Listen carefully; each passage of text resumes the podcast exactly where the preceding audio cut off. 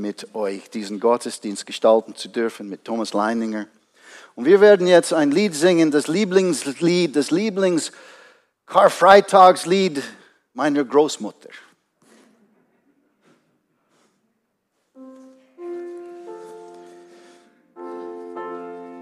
Warst du dort,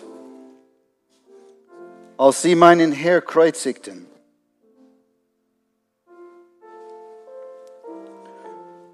Warst du dort, als sie ihn an, Baum, an, an den Baum genagelt haben? Warst du dort, als sie ihn ins Grab legten? Und warst du dort, als die Sonne sich weigerte zu scheinen?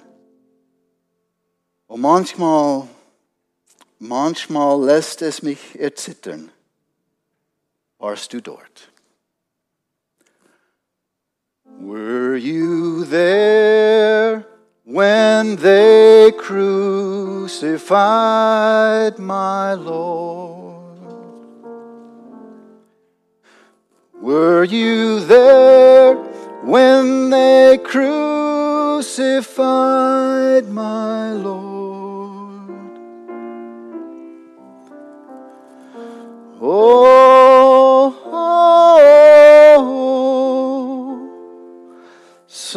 Sometimes it causes me to tremble, tremble tremble.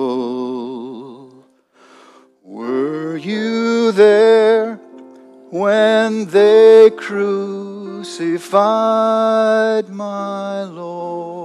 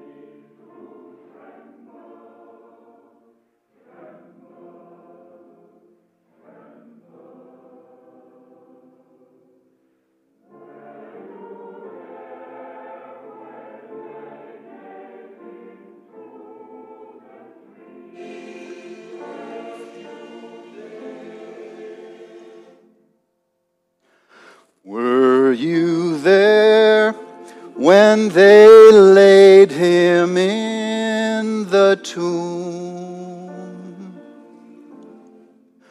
Were you there when they laid him in the tomb?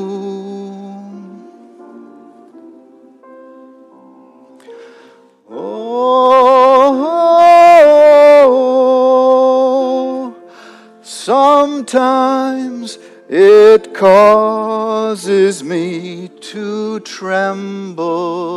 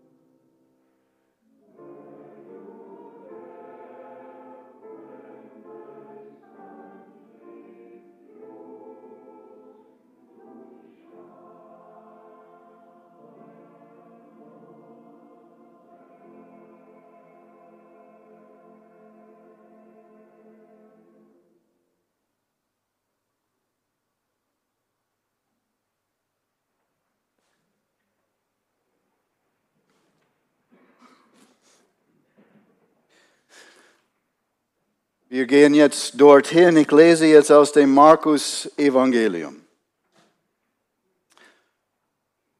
Und zur sechsten Stunde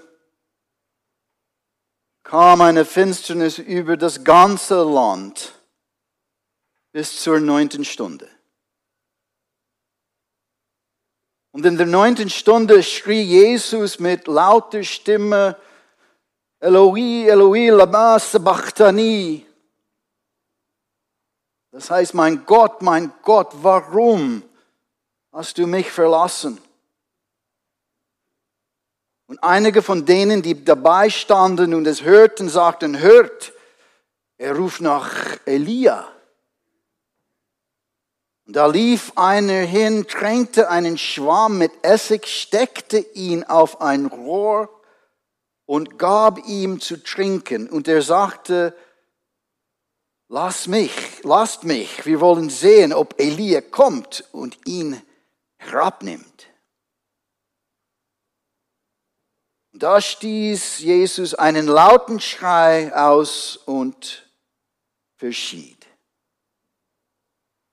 Der Vorhang im Tempel riss in zwei von oben bis unten.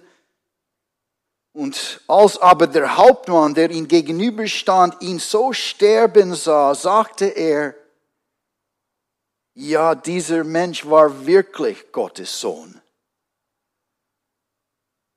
Es waren aber auch Frauen da, die von ferne zuschauten, unter ihnen Maria aus Magdala und Maria, die Mutter des Jakobus, des Kleinen und des Jose und Salome, die ihm gefolgt waren und ihn unterstützt hatten, als er in Galiläa war, und noch viele andere Frauen, die mit ihm nach Jerusalem hinauf gezogen waren.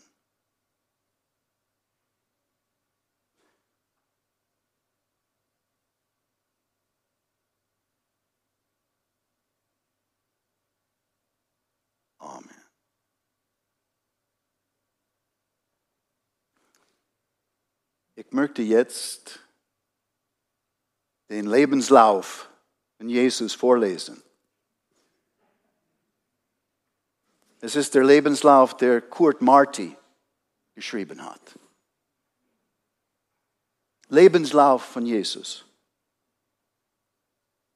Mit einer Schar von Freunden und Freundinnen durch Galiläas Dörfer und Städte ziehend, hat er Kranke geheilt und Geschichten erzählt von der Weltleidenschaft des ewigen Gottes. Privilegien der Klasse, der Bildung galten ihm nichts. Zu seinem Umgang zählten Tagelöhner und Zöllner. Und wo Mangel sich zeigte an Nahrung oder Getränk, teilte er Fische, Brot und Wein aus für viele. Die Gewalt von Gewalthabern verachtete er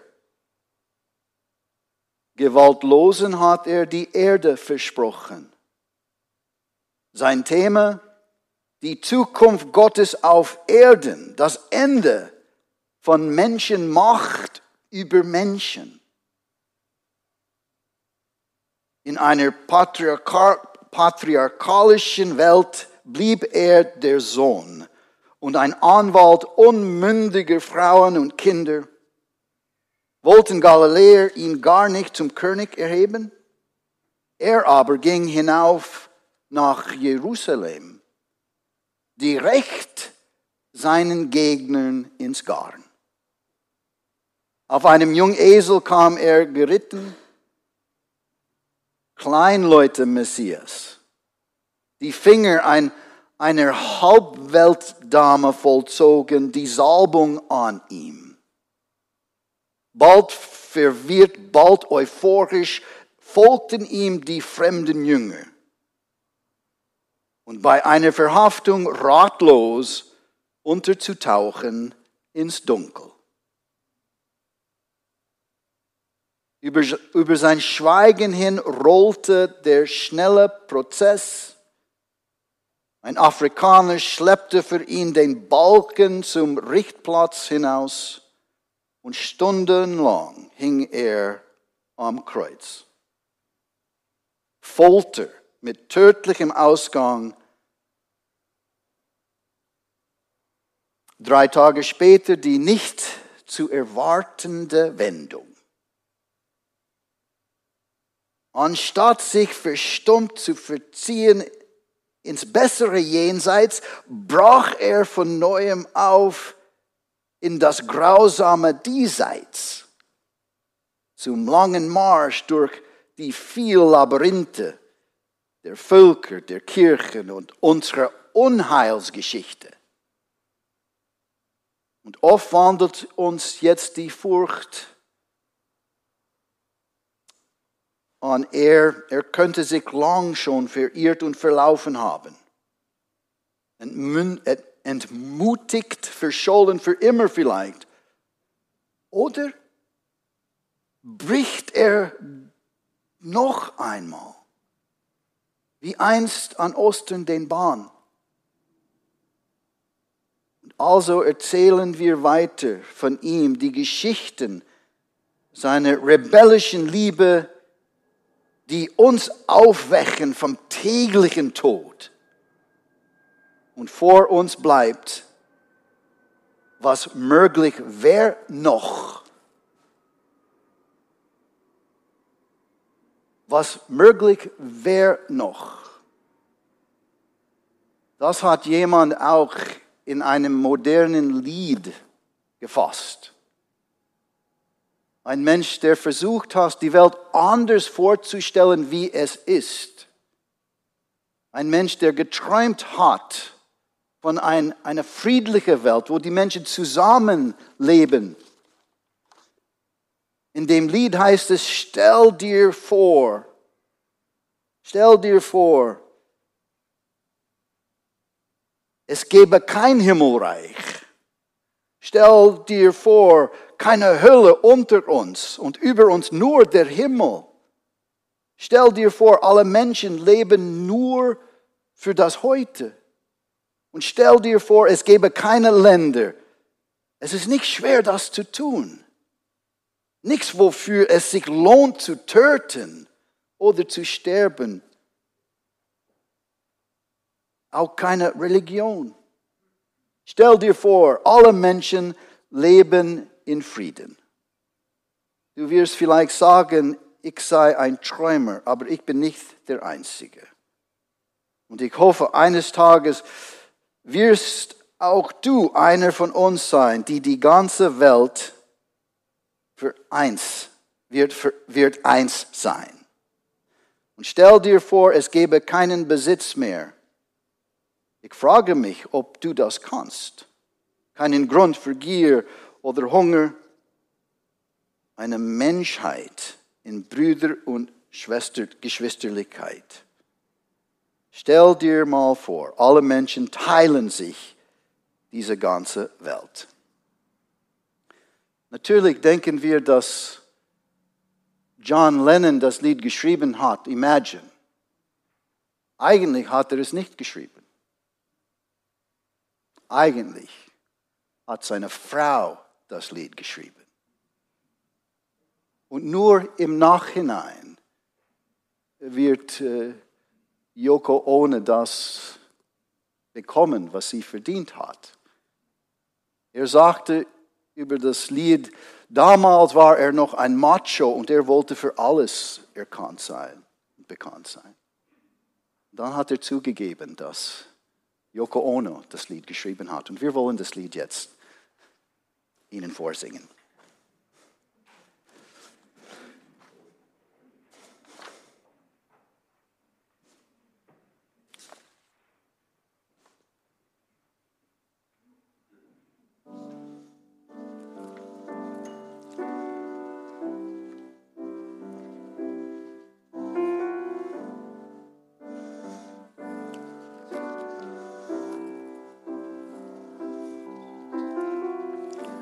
Imagine there's no heaven.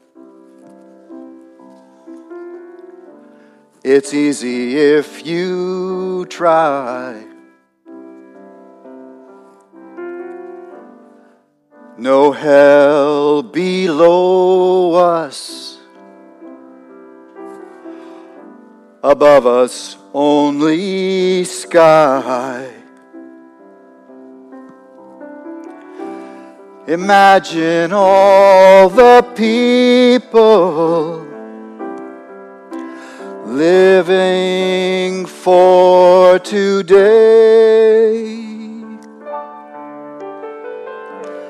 Imagine there's no countries. It isn't hard to do. Nothing to kill or die for.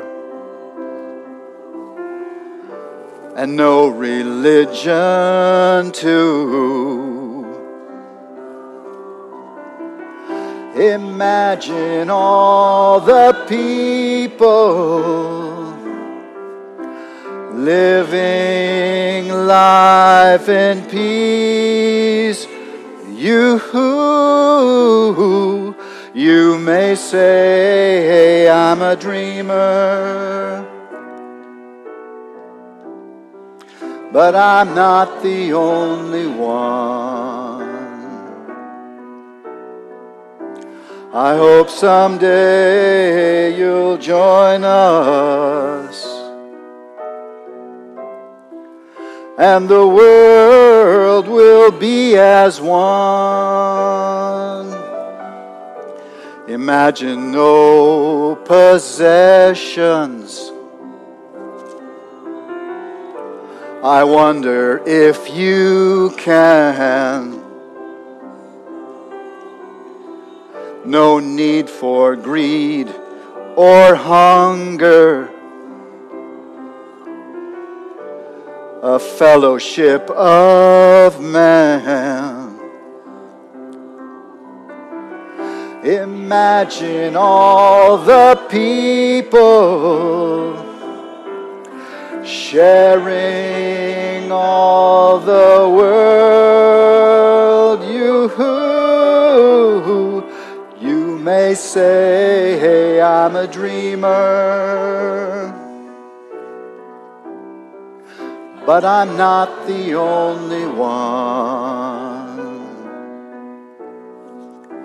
I hope someday you'll join us. And the world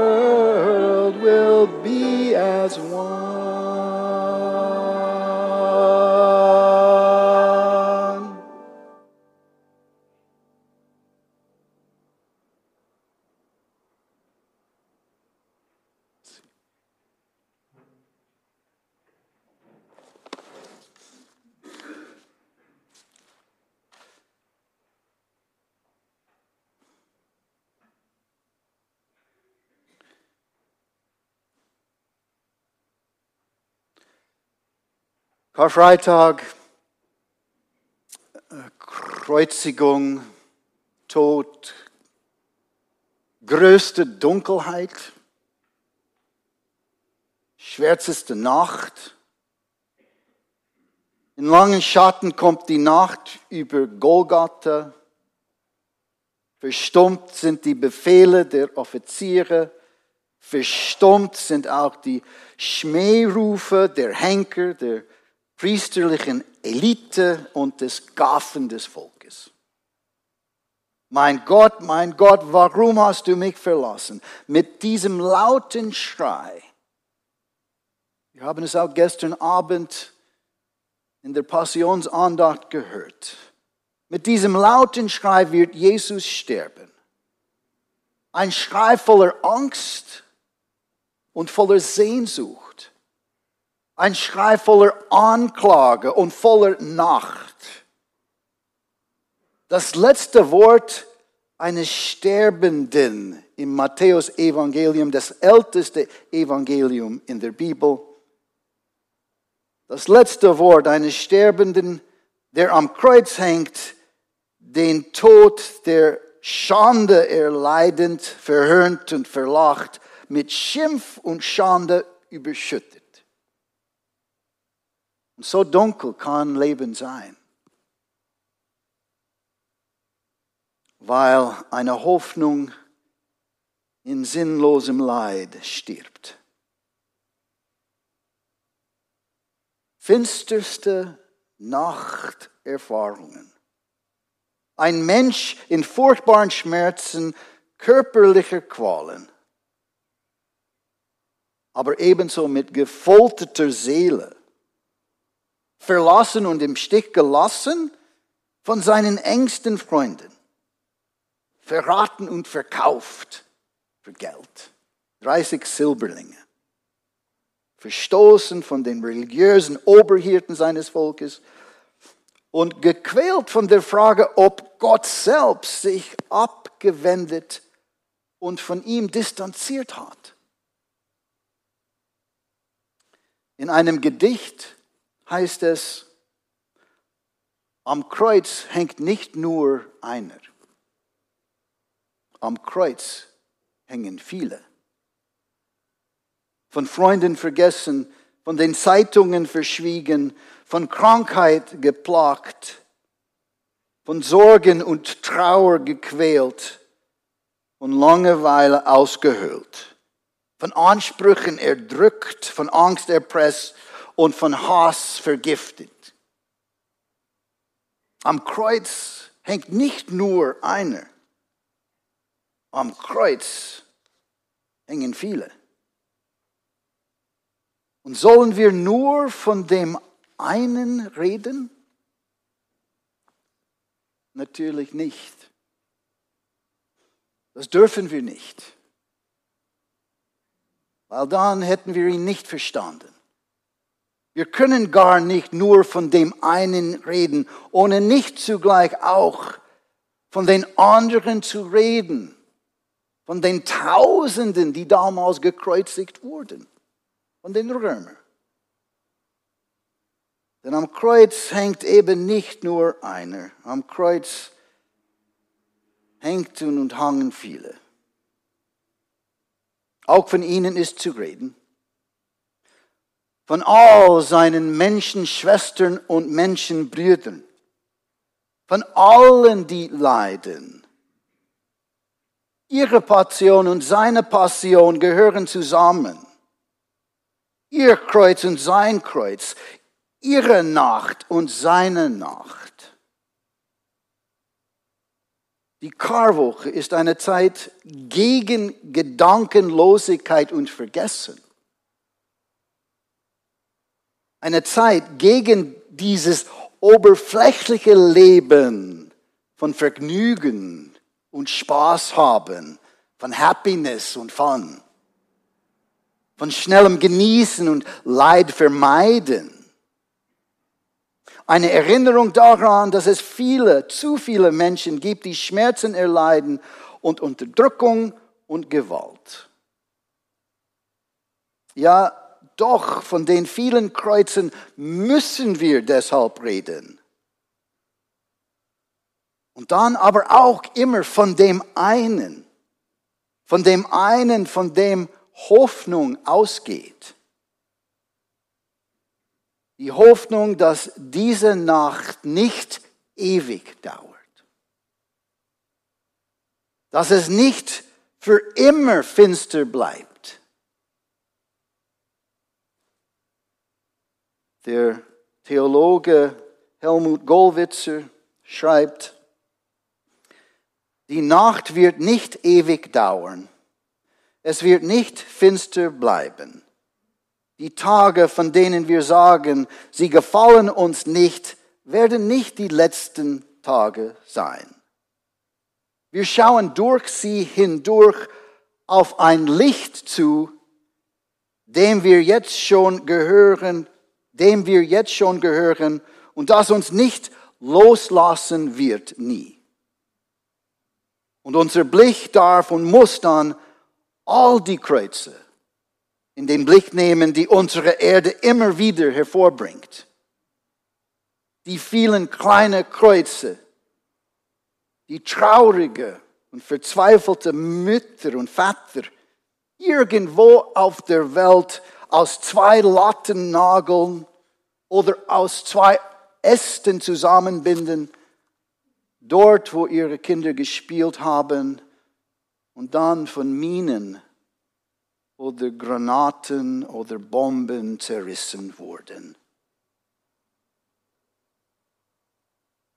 Die vielen Kreuze, die bei uns auch am Straßenrand stehen, die vielen namenlosen Kreuze auf in Krisenregionen und auch das Kreuz, auch das Kreuz einer, einer Nachschwester auf der Intensivstation.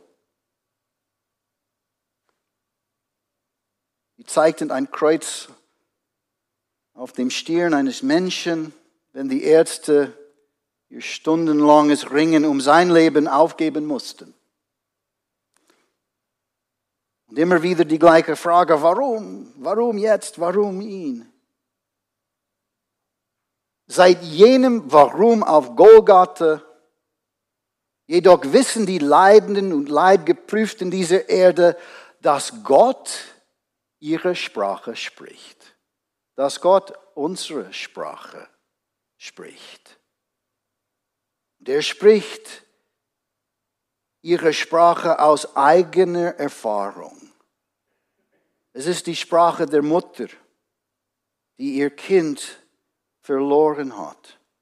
Es ist die Sprache der Frau im besten Alter, die mit einem unheilbaren Gehirntumor im Sterben liegt.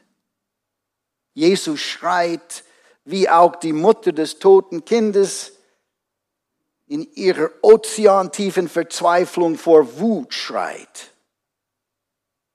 Und wie auch der Ehemann und der Teenager-Sohn innerlich schreien mögen, die das qualvolle Sterben ihrer Frau und Mutter mit ansehen müssen, weil medizinische Hilfe nichts mehr dagegen tun kann. Warum Gott?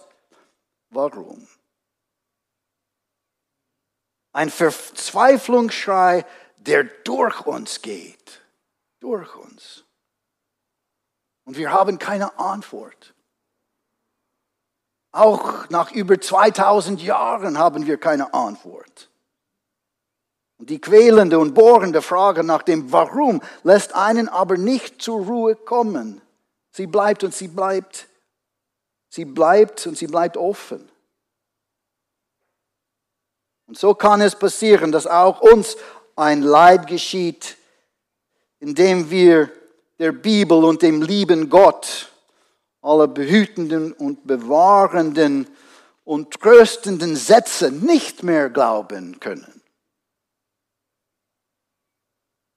Mein Gott, mein Gott, warum? Und diese Frage, dieser Satz, wie Philipp Roth gestern Abend gesagt hat, dieser Satz, warum, warum, macht alle anderen Sätze Jesu glaubenswürdig. Wir können ihm glauben, weil er so gelitten hat, weil er uns so nahe kommt. Es gibt eine Hilflosigkeit, die uns die Sprache nimmt und uns die, in die Flucht treibt. Es ist ein Leid, das hinter viele unserer Glaubenssätze und Hoffnungsbilder plötzlich ganz tiefe Fragezeichen setzt. Dann haben wir vielleicht nur noch diesen Satz Jesu, zu dem wir am aufgewühlten Meer schwimmen können wie zu einem Rettungsring. Und dann ist es vielleicht dieser eine Satz, an dem wir uns festhalten können, wie an einem rettenden Seil, wenn uns der Boden angesichts von Sprachlosigkeit und Ratlosigkeit und Fassungslosigkeit unter den Füßen wegbricht. Warum Gott, warum? Die Frage habe ich gestellt und stelle ich mehrmals. Wir stellen diese Frage öfters in der letzten Zeit. Und äh, ich habe es gestellt, nachdem ich äh, einen Bericht aus aus der Ukraine gelesen habe und ein Bild gesehen habe von einem Kind. Vielleicht haben Sie auch das Bild gesehen. Er steht am Grab von seiner Mutter. Sie ist in, in, in ich glaube, sie ist in Butscha gestorben. Und das Kind steht am Grab allein und da ist ein Holz aus zwei Latten genagelt und das Kind bringt auf dem Grab etwas zu essen, zwei Dosen, zwei Dosen Bohnen, weil seine Mutter so viel Stress hatte, dass sie verhungert ist. Er ist sechsjährig. Und das Bild bringe ich nicht aus meinem Kopf und aus meiner Seele. Und so frage ich auch, warum, Gott? Warum? Und nur an diesem Tag finde ich etwas Trost. Trost. An diesem Tag des Scheiterns und der Niederlage. An diesem Tag, wo alles aus und vorbei ist. Und diese Tage bis Ostern dauern lange und sie scheinen wie eine Ewigkeit zu sein. Dann aber, hoffentlich wird es wieder Tag werden. Die Liebe kann man nicht umbringen. Und sie haben es einfach nicht geschafft, ihn kaputt zu machen, seine Liebe kaputt zu machen.